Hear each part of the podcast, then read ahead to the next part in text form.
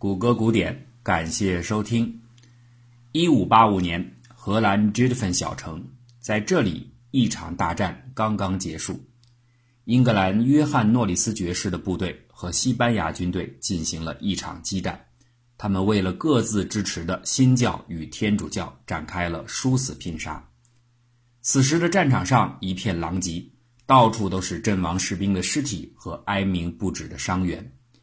在横倒竖卧的众多英国士兵中，有一个人叫做菲利普·西德尼，他是一位虔诚的新教徒，也是一位贵族，更是伊丽莎白时代英国最杰出的诗人。救援人员赶到了，看到了还活着的西德尼，连忙从旁边的小溪接来一杯水让他喝。西德尼看了看周围。他注意到身旁有一位身负重伤的士兵，正流露出对清水的渴望眼神，就把手中的水杯推了过去，说：“喝吧，我的伙伴，你的需要更甚于我。”这是一句非常有名的话：“Thy need is greater than mine。”这就是著名的爵士让水的故事，一个在欧美家喻户晓的道德寓言，类似于中国的孔融让梨。当然，他们的真实性同样都是无法保证的。我们在这里介绍西德尼爵士的故事，并不是为了宣扬道德，而是要由此引出另一个完全不同的话题，也就是后来由进化生物学家约翰·梅纳德·史密斯提出的西德尼爵士游戏。这是他在研究鸟类喂食现象时概括出来的一个博弈论游戏。等会儿啊，这有点乱，一个道德模范。被一个生物学家在一个禽类的生活场景中总结为一个博弈论问题，这都挨得上吗？当然是挨得上的。而能让上面的这些方面互相挨得上的一个关键的概念就是信号。我们在很多动物纪录片中都见过父鸟和母鸟给刚出生不久的小鸟喂食的画面，画面中小鸟都是张大的嘴巴向父母讨食。而父母嘴里的虫子一次只能喂给一只雏鸟，这就引出了竞争。小鸟们为了胜出，个顶个的发出响亮的鸣叫声，并且把嘴张开到最大程度，以吸引父母的注意。对这一画面，相信大家都不陌生。可就是在这个司空见惯的场景中，史密斯却提出了一个很深刻的问题。这个问题是什么？我们先暂时按下不表。现在呢，再来看看另外一个真实的历史画面。一七一八年四月九号，加勒比海面，庞大的新教凯撒号商船的船长威廉·威尔正在甲板上焦急地踱步，他在等待着一个人的归来。这艘刚刚在洪都拉斯海湾满载了五十吨原木的商船，正在驶往波士顿港的路上。现在，他们遇到了一个大麻烦。其实啊，在这条航线上，麻烦就不曾中断过。就在短短几天前的三月二十八日，这支船队刚刚在牙买加西侧的罗坦岛旁边度过了一劫。当天，有一艘幽灵般的孤独航船持续徘徊在新教凯撒号的附近，既不远离，也不接近。从种种迹象上来判断，这极有可能是一艘海盗船。在加勒比海盗横行的那个年代，出现这一幕并不令人吃惊。那通常呢，商船并不像很多人想象中的一样，总是扮演任人宰割的羔羊。比如说，这艘新教凯撒号的船长维尔，当时他就没有慌张。他仔细观察着不远处的这只小船，从外观上来看，它没有什么异常，所以呢，维尔也不能百分之百的肯定这就是一只海盗船。但是经验丰富的他非常清楚，海盗们善于伪装，他们会有意的躲在目标商船看不清的距离之外，用帆布遮盖船体上的炮口，营造出普通商船的模样。有时啊，甚至还会故意装载一些普通的货物来迷惑目标。海盗船的速度都非常快，那眼前的这只小船呢，却和普通商船一样缓慢。但是啊，这说明不了什么，因为在船速方面也是可能使用障眼法的。在小船的后方，也许正拖拽着几十只用来减速的大木桶。那当需要的时候，只要割断这些木桶的绳索，海盗船就会飞驰而至。总之啊，维尔意识到，眼前的这只船既然一直跟着自己的商船打转，那么他不怀好意的可能性就很大。凭借丰富的航海经验，他感觉得出这艘船正在寻找有利的上风口位置，这将大大有利于他可能发起的追击。这一举动同样也是一种令人不安的信号。以眼下两艘船的间隔来看，如果商船立刻选择提前避开，那么疑似海盗船肯定是追不上的。这是一种最稳妥的策略。但问题是，这条航路上来往的船只不断。如果每次见到一条船就疑神疑鬼地躲开的话，那么航行的时间将会大大延长。股东是不可能允许船长这么做的。好在没有打算逃开的维尔船长还有别的依靠，那就是他这条重达四百吨的大船上的二十六杆火枪。眼前的这条小船，即便是真的海盗船，从火力水平上来预测，新教凯撒号应该也可以一战。所以，维尔船长只是静静地等待着。没过多久，远处的这艘小船果然开始全力加速。它终于露出了自己的本来面目。这的确是一艘如假包换的海盗船。它的船长叫做斯戴伯内，一位巴巴多斯海盗，也是举世闻名的绅士海盗。说起这位绅士海盗啊，他的职业生涯其实充满了笑料。他完全是为了追求个人自由才加入海盗事业的，和金钱几乎没有半毛钱关系，因为他原本就是一个富二代。伯内的父亲是英格兰的富翁，拥有超过四百英亩的土地。伯内本人呢，也顺利地继承了父亲的这些财产。这位富二代原本过着衣食无忧的生活，也按照例行的情节，早早就迎娶了白富美。但是让人意想不到的是。他竟然因为承受不了结婚之后他的老婆越来越烦的碎碎念，开始向往外面的世界，渴望着用冒险和刺激来躲避乏味的婚姻。最后，他选择铤而走险，到加勒比海面上过一把大瘾。不过呀，这位老兄真的不是当海盗的料。他在什么都不懂的情况下，就稀里糊涂的在一七一七年春天入了行，结果呢，完全不按规矩出牌。别人的海盗船都是抢来的，你这才像土匪嘛！他呢，居然自己花钱定做了一艘海盗船，哎，谁让人家有钱呢？这艘船被命名为“复仇号”啊，至于它的含义是不是要向老婆复仇，那就不得而知了。复仇号其实不大，只有六十多吨，因为实际上海盗船一般也都不能太大。船上配备了十杆火枪，七十多名船员。如果是按照通常的招聘模式啊。像国内这样的一无远洋航海经验，二无海盗从业经历的富二代票友是不可能招到水手的。这个道理很简单，人家冒着生命的危险干这行是为了赚大钱。你作为船长，什么经验都没有，跟着你能捞到什么好处呢？但问题是，有钱就是任性。国内开创了一个海盗行业的先例，给船员发工资，这可是百年海盗史上亘古未闻的多多怪事。海盗们一直实行的是共产主义分配制度，大家同吃同住同劳动，战利品人人有份儿，平均分配。通俗的来说，就是共同创业，风险共担，利益均享。从来没有听说有拿薪水这么个说法。可是人家国内有钱呀，就是这么玩儿。哎，不仅分股利，还给保底工资。那这就等于说，赚了钱是大家的，赔了钱是我自个儿的。那这样一来，当然就有人愿意跟着他干了。所以，这支海盗队伍很快就组建起来。一开始的几次打劫行动算是有胜有负吧，总账算下来，成本收益勉强打平，抢来的财物刚刚好够修复受损的复仇号。那如果再考虑到船长博内本人，他也受了伤，这就等于是亏了本儿。虽然人家博内船长人生的主要目标是冒险，不是赚钱，但是当抢匪居然亏了本儿。海盗团伙硬是干成了非营利性组织，实在不是一件光彩的事儿，所以伯内决定要干一票大的，对超级大商船动手。新教凯撒号就是他伤愈后的目标。可惜的是，缺乏经验的伯内船长连基本的知己知彼都没有做到。这艘商船上的二十六条火枪比他手中的武器还要多，而且复仇号上是没有重炮的，所以完全不占优势。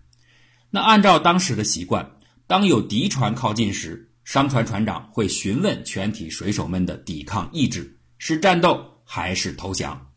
一般来说呀，如果来的敌船是来自于敌对国家的官方舰船，那水手一定是要奋战到底的，因为即使输了，也不至于有生命危险；那赢了就可以保住自己的财物。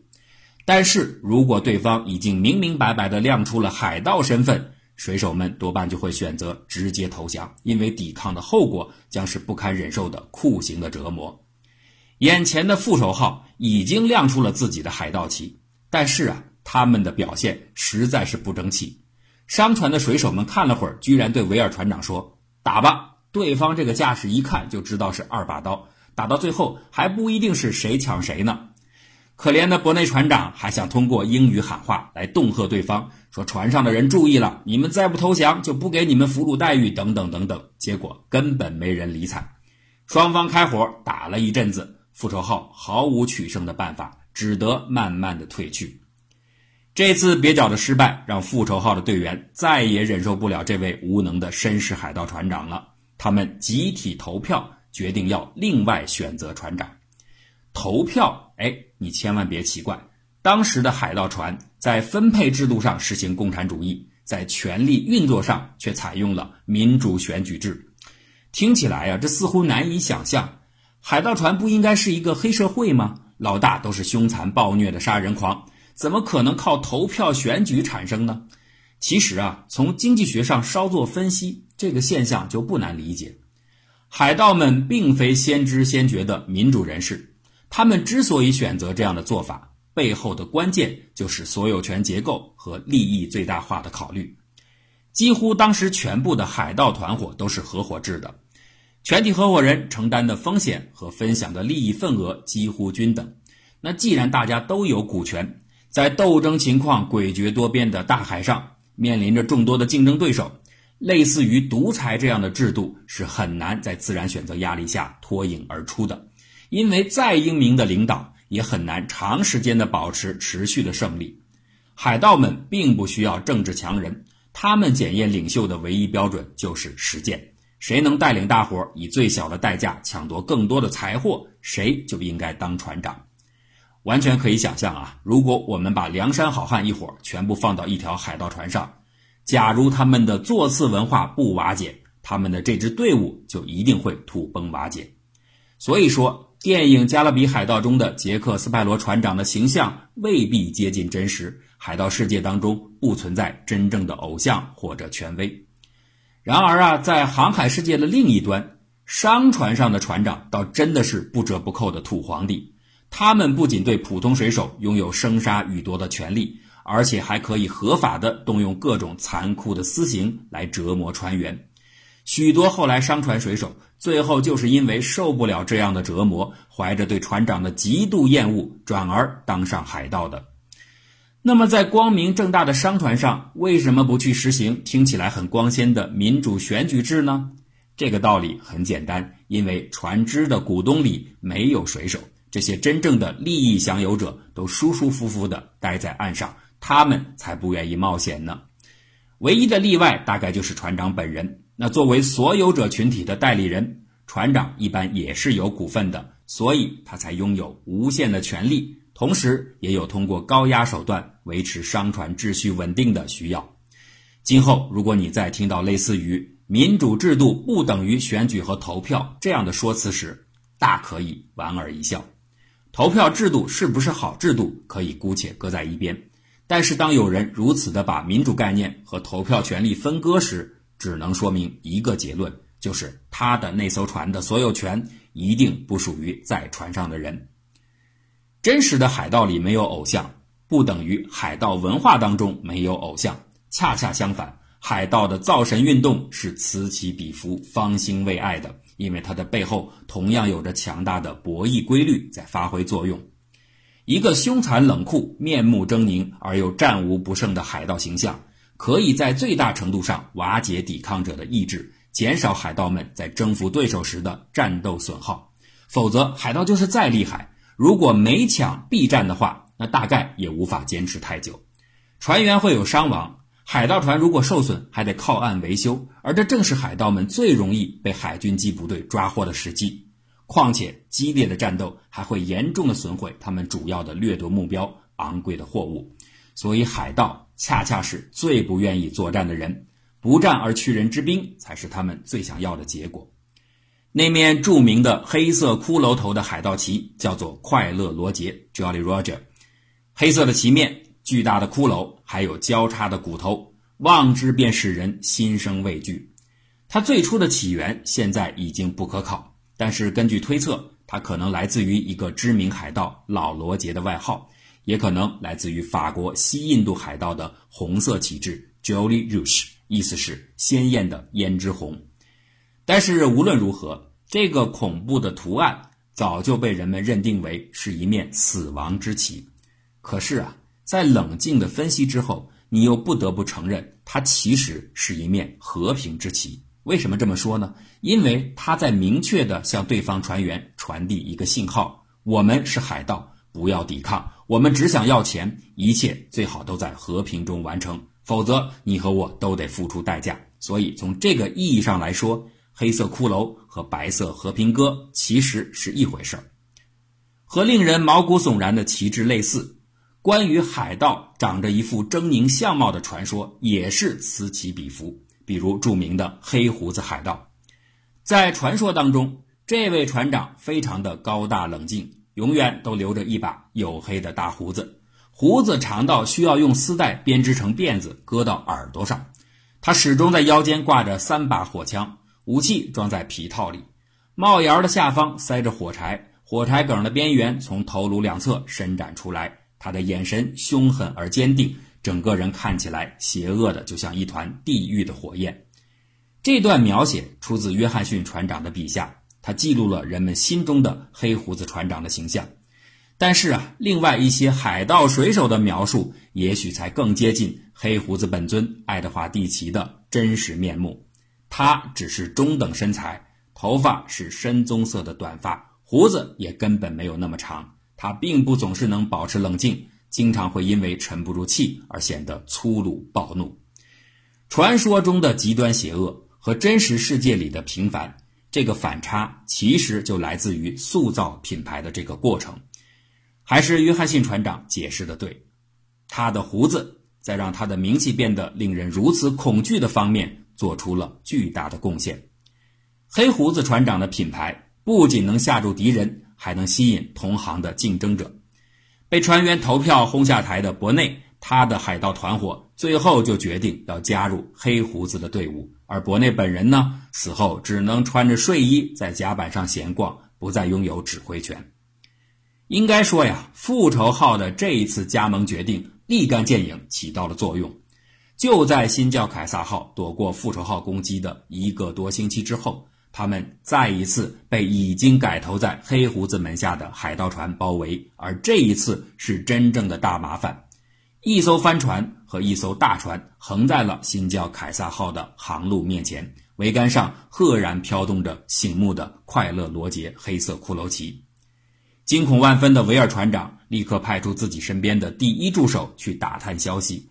很快，在甲板上焦躁地来回踱步的维尔。就得到了助手传回来的可怕情报：当面的海盗船上大约有三百人，四十条枪，而且训练有素。这个时候，维尔船长再次询问手下的船员是否愿意一战。结果呢，所有的人都选择放弃抵抗，因为这一次他们眼前飘动的海盗旗的凛凛杀气，已经让每个人感受到了死亡的威胁。于是，船队向海盗投降。维尔船长和船员们最后被流放到了海岸之上，海盗们不费一枪一弹占据了新教凯撒号。他们在洗劫一空他装载的全部货物之后，放火烧毁了它。这其实是在向波士顿表达愤怒，因为在那儿有不少的海盗同伴曾经被判处死刑。故事讲到这儿就该结束了，但是有一个问题曾经引起过热烈的讨论。那就是海盗们为什么热衷于打出那面黑色可怖的快乐罗杰骷髅旗？虽然每一个海盗团伙都会对这面旗帜进行某些个性化的再装修、再设计，但基本的图案是接近的。那么，它究竟在抢劫活动中起到了什么作用呢？最容易想到的一个答案是威慑作用，因为骷髅图案看起来确实很可怕。但这真的是这面旗帜的作用吗？如果骷髅旗本身就有足够的威慑力，为什么在几天前头一次抢劫发生时，当伯内船长打出自己的骷髅旗时，却无人理睬呢？虽然他设计的海盗旗今天我们看起来真的有点萌，但也没有和黑胡子船队的骷髅旗差到哪儿去呀？怎么后者的旗帜一亮出来就可以震慑得住全体船员呢？有人会说，你这不是废话吗？第一次打劫的时候，复仇号船队只有一条小船、几条枪，而第二次呢，是庞大的黑胡子船长的舰队。新教凯撒号是经过认真的实力评估之后，才做出了前后截然不同的决策的。说的有道理，但是啊，既然如此，那说明商船是根据实力来决定要防御还是要投降的。这也就意味着海盗旗本身并没有威慑作用。于是问题又绕了回来：既然不能威慑，那海盗旗又有什么用呢？难不成它纯粹是行为艺术的表现，或者是为了丰富海盗船员的精神文明建设吗？现在啊，我们可以回到节目一开始。按下的那个话题了，小鸟喂食现象当中究竟蕴藏着怎样深刻的问题呢？史密斯是这样思考的：如果小鸟发出鸣叫声，并且张大嘴巴，一定可以引起父母的注意，并且增加自己获得喂食的几率的话，那么其他所有的小鸟应该很快都学会这样做才对，否则你就会被淘汰。那既然所有的小鸟最后都能学会这招，这个方法也就不再能够影响父母在喂食时的优先选择了，因为所有的小鸟都一样嘛。而另一方面呢，这样的方法其实是一种不经济的手段。你看，高声鸣叫和张大嘴巴都是要消耗能量的。那一旦当它失去了可以带给小鸟的获得父母更多喂养机会的正向收益时，它就会变得毫无价值。所有的小鸟应该都放弃这种亏本的手段才对。可是啊，在实际的观察中，我们发现情况似乎又并非如此，还是有很多的雏鸟会选择高声的鸣叫。那么，该如何解释这个悖论呢？一杯水到底应该给西德尼爵士喝，还是给急需的战士喝？这其实是一个有趣的决策游戏。鸣叫的雏鸟和飘扬的骷髅，其实都是这种决策游戏里的信号。在他们的背后，究竟蕴藏着何种道理？我们将在下期为大家细说端详。